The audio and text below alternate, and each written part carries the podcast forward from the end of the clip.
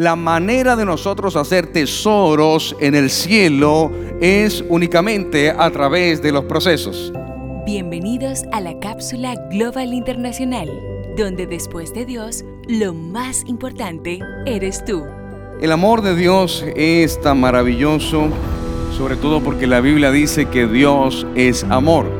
Hay algo interesante en el amor de Dios en medio del proceso porque el amor tiene dos corrientes, cuando da y cuando quita. Y de eso se trata el amor de Dios. Muchas veces el amor se manifiesta cuando Él nos da, nos bendice, pero también se manifiesta cuando Él nos quita.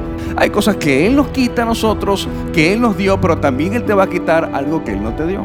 Y quiero explicarte algo interesante que tiene que ver con el tema del por qué Dios nos quita cosas en nuestra vida. La manera de nosotros hacer tesoros en el cielo es únicamente a través de los procesos. Entonces llega un momento en la vida donde tienes acumulado a través de la fidelidad de Dios. Por eso Dios dice, si me eres fiel en lo poco, en lo mucho te pondré. Esa es su promesa. En esa fidelidad es donde Dios puede mirar, puede observar, puede probar en tu corazón cuán fiel vas a ser a Él cuando no tienes. Cuán fiel vas a ser a Él cuando Él te quita. Cuán fiel vas a ser a Él cuando estás en crisis o en procesos. Entonces eso va acumulando en la cuenta del cielo tesoros. Pero llega un momento, llega un de repente de Dios, donde Dios te entrega una llave y te dice, es tu tiempo Ahora tienes esta llave para abrir las puertas del cielo y derramará bendición hasta que sobre y abunde. Pero la bendición que Dios derrama del cielo son los tesoros que tú has acumulado de todos los procesos que tú has vivido. Eclesiastés capítulo 3, verso 15 dice, aquello que fue, ya es. Y lo que ha de ser, fue ya.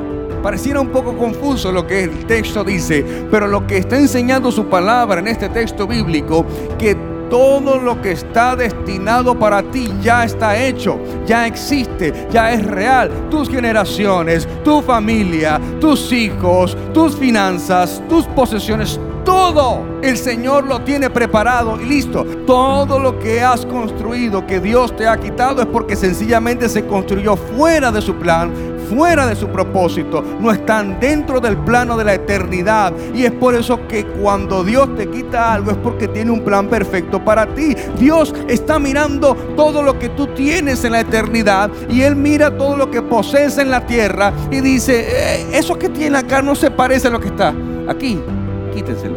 Por eso Dios en su plan perfecto número uno lo diseña para formar tu carácter y Él forma el carácter para el segundo paso que es prepararte para lo que Él te dará. Dios no va a entregarte lo que está en tu propósito, lo que está en el plano de la eternidad, si tú no has sido formado y formada en tu carácter. Lo tercero que Dios va a hacer es que te prepara también para lo que tú vas a dar. Este es el ciclo del crecimiento. Forma mi carácter, me prepara para lo que Él me entrega y luego entonces soy preparado para entregar de lo que Él me ha entregado. Por eso le damos a Dios de lo que Él ya nos dio. No llames bendición lo que tú mismo buscaste por tu propio esfuerzo y por tu propia prudencia y por tu propia sabiduría. ¿Se puede construir fuera de Dios? Claro que sí. Pero lo único que permanece para siempre es lo que está construido dentro del plan y del propósito de Dios. La pregunta es, ¿por qué Dios envió a Satanás a que le quitara todo lo que Job tenía, que curiosamente hemos creído por mucho tiempo que fueron las bendiciones de Dios las que tenía Job. Pero la realidad es que no. Job había construido eso conforme a su integridad. Job había construido todo lo que tenía por su propio esfuerzo. Porque si usted no lo sabe, lo único que no puede tocar Satanás es lo que Dios te ha dado. Cuando le pedimos a Dios, usted tiene que pedir conforme a su perfecta voluntad. La oración de Jesús en el Hexemaní fue la oración más sabia. Él dijo, pasa de mí esta copa amarga. Habló el hombre, habló la parte carnal de Jesús. Es decir, él dijo, no quiero ir a la cruz. Pasa de mí esta copa. Arreglemos esto de otra forma. Lo quiero hacer diferente. No quiero morir. Pero un microsegundo después de haber dicho eso, Jesús mismo dice, pero que se haga tu voluntad y no la mía. Por eso, si usted quiere un consejo de su pastor, cada oración que usted eleve a Dios, termínela diciendo, pero que se haga tu voluntad y no la mía, porque yo puedo estar pidiendo de forma egoísta, puedo estar alimentando mi concupiscencia, puedo estar pidiéndole a Dios algo que no está dentro del plan de Dios, aunque parezca bonito, aunque parezca hermoso, porque siempre lo correcto es hacer la voluntad de Dios.